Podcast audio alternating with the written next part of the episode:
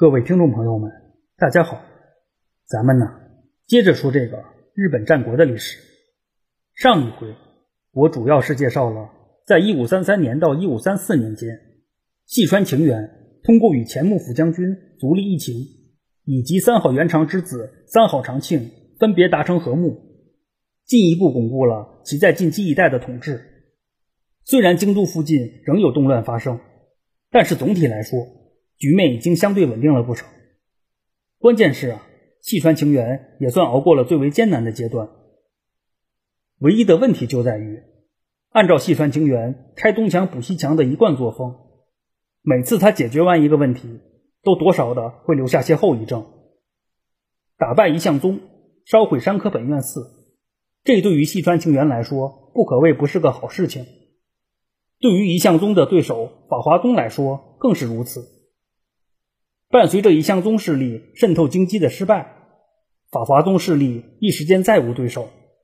也正是这个法华宗，继承了之前细川晴元那些合作伙伴们的光荣传统，那就是继续给细川晴元找麻烦。啊，当然，严格来说呢，这一次法华宗并不是针对细川晴元的。但是不管怎样，京都。被法华宗教徒闹得战火四起，血流成河。身为管领的细川晴元是无论如何也脱不了干系的。之前也介绍过，广义上来说呢，天台宗和日莲宗都是法华宗的教派，而这两派也都可以被称之为是法华宗。之所以又各成一派，是因为这双方对《法华经》的解读存在差异，进而导致了教派理念的不同。就在京都的局面稍事稳定后没多久，天台宗和日莲宗这两个教派在京都一带又大打出手，最终导致了几万人被杀。别的先不说，京都一地战火重燃，老百姓无辜躺枪，只怕是在所难免的事情了。因此说呢，这也算是细川晴元给自己挖的又一个新坑。由于时间线的关系，关于京都方面日莲宗与天台宗的大动乱。以及细川晴元后续的故事，还要稍晚些再讲。咱先把注意力转移到关东一带。就在一五三三年前后，关东一带北条氏纲与反北条包围网的战事又有了新的进展。上回也用了一定的篇幅进行了介绍。简单说呢，在一五三三年前后，山谷上山氏与甲斐武田家结成了亲家，以求进一步巩固合作关系，共同对付北条氏纲。而山谷上山氏之所以做出如此决策，是因为反北条包围网中的骨干力量山内上山家及古河公方势力，先后因为各自的内乱而无心于对抗北条氏纲。在余下的几股势力中，北条氏纲又通过分化瓦解的手段，再加上些延续下来的好运气，成功搅乱了小公公方的后方。在一五三三年前后，安房李建家发生了内乱。身为侄子的李建义丰杀死了当家人李建石妖以夺权。就在转过年来，北条氏纲就支持着李建石妖之子李建义瑶，又反过头来消灭了李建义丰。同在这一年，真理谷武田氏也发生了内乱。北条氏纲支持着真理谷信隆与真理谷信应去夺权。刚说的这个李建家和真理谷武田家。正是小公公方的两大主力，伴随着李建家和真理谷武田家的先后内乱，小公公方也就对北条氏纲构不成什么威胁了。啊，当然，这只是针对一五三四年前后来说。等到了日后，小公公方缓过劲儿来以后，又奋战在了对抗北条氏纲的第一线上。而北条氏纲与小公公方的恩怨，也是在几年后才得以彻底解决的。具体的稍晚些再讲。综上所述吧，到了一五三四年前后，反北条包围网中真正有心有力对抗北条氏纲的，就只剩下甲斐武田家和山谷上山氏了。在这其中，甲斐武田家自然是当之无愧的带头大哥，顺带还得兼任双红花棍。也是因此呢，北条氏纲与反北条包围网的下半场比赛，也就变成了北条氏纲和武田信虎的对决。应该说，在某种程度上，此时的反北条包围网已经是支离破碎了啊！由于北条氏纲与半个反北条包围网，或者说是加飞武田家与山谷上山氏的同盟，基本上是势均力敌的，局面一时难以打破，这就急需一个打破平衡的第三方势力加入。作为北条氏纲和武田信虎共同的邻居，骏河金川家跳出来承担了这一重任。在一五二六年的时候，也就是细川晴元和三好元长主仆从阿波国出兵对付细川高国的那一年。金川世辉的老爹，引领骏和金川家走上了战国大明之路的金川世亲去世了。身为其长子的金川世辉继承了家业。由于当时的金川世辉只有十几岁，另外身体也不太好，在此后的几年中，实际上都是由金川世辉的母亲，有战国女大名之称的寿贵尼在主理着骏河金川家的事务。到一五三四年前后，虽说寿贵尼。仍然是骏河金川家实际的管理者，可是已经二十上下的金川世辉也开始逐步主政了。在北条和武田这两个邻居之间，金川世辉无疑是倾向于北条氏纲的。甲斐武田家与骏河金川家是明确的国与国的关系，而北条家虽说实际上就是一股独立的势力，可是非要较真儿的话，骏和金川家与北条家之间。依然还是主从的关系。如果说呀，骏和金川家与加菲武田家之间是只有利益可谈的话，那在此基础之上，骏和金川家与北条家之间还是有着情谊这个加分项的。毕竟啊，在骏和金川家崛起的过程中，事关北条家的都是京城合作的暖心过往，而加菲武田家所带来的，除了诱惑就是威胁。再有就是关于战争的记忆，也是因此呢，对于俊和金川家来说，在二选一的关键时刻，北条家明显比武田家要更值得信赖。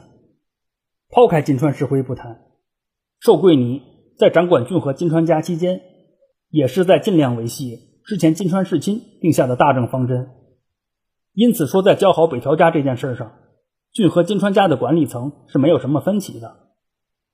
既然二选一的问题不再是问题了，那怎么对付甲斐武田家就成为了骏和金川家的新课题之一。在这唯一需要强调的是啊，由于地理位置的关系，骏和金川家对外扩张的选择不多，要么再接再厉继续侵吞三河国，要么见缝插针搞定甲斐国。除此以外呢，就只有再远些的尾张国可以选择了。事实证明啊，哪条路都不好走。到一五三四年前后，正值意气风发的松平清康平定三河之际。此时的松平清康别的不敢吹，打仗可是谁都没怕过。换言之，此时的松平清康可谓是武力正盛。从骏河金川家的角度来说，别说入侵三河，松平清康不过来找事儿就已经是阿弥陀佛了。在这必须得强调的是啊，以骏河金川家的实力。一对一的硬刚松平清康并不是什么问题，问题就在于松平清康不是一个人在战斗。在松平清康的外交名单中，甲斐国的武田信虎赫然在列，这无疑是形成了非常有效的牵制作用。就算骏河金川家再有实力，他毕竟还只是一方诸侯，同时面对这一时期最能打的，关键是状态还超好的两大势力。只怕骏和金川家也会望而却步的。啊，当然，换个角度来说呢，松平清康以及武田信虎也同样会受到敌方外交政策的影响。因此说呀，这一时期的游戏规则和游戏环境还是相对公平的。重点就是看谁能在错综复杂的环境中发现机会，或是创造机会啊。除了彼此牵制的原因以外，在一五三四年前后。松平清康的主攻方向并不在金川方面。作为德川家康的爷爷，此时的松平清康最为强劲的对手，正是织田信长的老爹织田信秀。关于尾张国的情况，后边会专门去讲，在这就不多说了。简单说呢，到一五三四年前后，尾张由岩仓织田氏和青州织田氏分而治之，也是因为两织田氏的对立。尾张周边的各股势力纷纷卷入其中，就是在这一时期，身为青州织田氏家臣的织田信秀，在伪张国的乱局中积极的为崛起而努力着。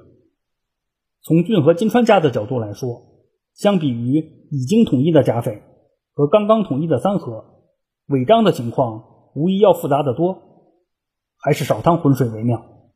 与其盯着违章不放，倒不如好好琢磨琢磨三河或是甲斐啊。综上所述吧，在金川世亲去世到金川世辉逐渐亲政的这几年时间里，正逢三河的松平清康、甲斐的武田信虎处于上升期，而周边的局势又比较复杂。也是因为这种情况，在寿贵尼掌权之初，骏和金川家采取了相对保守的外交策略。说的直白一点，就是不怕事儿，但也不惹事儿。先保住金川世亲打下的基业，等到金川世辉能够独当一面了，再图进取也不为迟晚。应该说呀，在内部政权过渡的时期，采取如此的策略是非常理性的做法。事实证明，效果也还不错。等到骏和金川家的内部政权逐步趋于稳定之后，对外扩张自然而然的就成为了头等大事。因此说，在某种程度上，需要打破现有平衡的不只是北条氏纲与武田信虎，骏和金川家也在寻求着一个改变现状的机会。除此以外呢，年轻的家督金川世辉，貌似也需要一个让家臣真正认可他的机会。就这样。这供需几方在不经意间就满足了彼此的需求。应该说呀，有了骏和金川家的加入，整个战局自然也就更热闹了。前边刚说，在一五三三年前后，甲斐武田家和山谷上山氏通过联姻结成了坚固的攻守同盟。对于山谷上山氏来说，有甲斐武田家在，对抗北条氏纲就有底气。对于甲斐武田家来说呢？有了山谷上山氏在，就可以腾出些精力来干点私活了。毕竟啊，甲斐武田家又不是给山谷上山氏打工的，帮忙打架可以，可是归根到底还是得让自己的利益最大化。就在一五三四年的中旬，加菲武田家开始对骏和金川家的领地用兵，以此为契机，金川石辉及寿贵尼都决意用兵。在一五三五年的时候。骏和金川家起兵入侵加斐国，或许是吸收了上一次兵败垂成的教训，这一回骏和金川家拉上了北条家一起干。对于本就和武田信虎处在战争状态的北条氏纲来说，有了骏和金川家合伙打武田，自然是他乐见其成的。在愉快的接受了骏和金川家的命令以后，北条氏纲与骏和金川家就各自起兵。分别向着甲斐国进军。对于骏和金川家和北条家的联合入侵，武田信虎也不是没有准备的。作为应对之策，武田信虎要求山谷上山氏趁机进军相模国，给北条氏纲来一个意外惊喜。也是因为武田信虎的这种安排，在一五三五年的八月份以及十月份，北条氏纲在山中及和越两地，先后与武田信虎及上山朝兴交战。说到这儿啊，还得多说一句，在山中合战中，北条氏纲的儿子，时年二十上下的北条氏康也开始崭露头角。说起来呀，北条氏康也算是有些经验积累了。据说呀，早在五年前，与山谷上山市的小泽原之战中，十几岁的北条氏康就已经参与其中了。虽说北条氏康出生时，正逢北条家风头无两的上升期。可是，在他逐渐成年的这一时期，北条家所面临的更多的是困局。换个角度来看的话，这也是一种难得的历练。毕竟啊，能与越后之龙和甲斐之虎并驾齐驱的存在，光靠天赋是不够的。日常打怪升级的经历还是必须要有的。应该说，在某种程度上，日后的北条氏康能够一战定乾坤，打出名垂日本战国历史的经典之战。那也是一点一滴的量变所积累出来的质变。正是自一五三五年开始，北条氏康开始越发频繁地活跃在北条家的对外战事之中，而所有的积累也将在那个激动人心的夜晚集中爆发，惊艳世人。呃，当然，这还是后话。之所以在这儿提到了北条氏康，还有一个重要原因，那就是在这一年，北条氏康成亲了。或许是因为看到了甲斐武田家与山谷上山氏之间合作的不错，又或许是为了巩固关系，保证最终的胜利。在一五三五年的时候，骏河金川家和北条家又亲上加亲，结成了亲家。北条氏康迎娶了金川世亲的女儿瑞希四殿。说到这儿啊，还得插句闲话。其实很多国家对于近亲结婚的限制并不严苛。北条氏康是北条早云的孙子，瑞希四殿则是北条早云妹妹的孙女。即使按照咱们国家现行的标准，这也算不上是近亲结婚。到了北条氏康和瑞希四殿这一代，刚好是第四代啊。咱说回来，北条氏康和瑞希四殿的婚姻可以说是合理又合法，关键是门当户对，还政治正确。按照骏河金川家和北条家的初衷，这本应是这两家携手进步、勇闯天涯的新起点。单从北条家的角度来看，当时的形势可谓是大好的不行。可实际的情况却是啊，这恰恰成为了骏河金川家与北条家良好关系的回光返照。就在北条家与骏河金川家结亲的第二年，骏河金川家与北条家的关系开始迅速恶化。原本背靠着背一致对外的好搭档，突然变成了赤裸裸的对手。更为关键的是啊，原本联手对抗的敌人甲斐武田家，反倒是成为了骏河金川家的盟友。这就使得北条家面对的大好局面瞬间就土崩瓦解了。而所有的这一切，都是源自骏河金川家的又一次内乱。时间关系呢，本回就先讲到这里。咱下回接着这个骏河金川家的内乱说，感兴趣的可以微博关注“闲着没事做自己”带儿化音，我会同步更新相关的节目资讯。谢谢您的收听。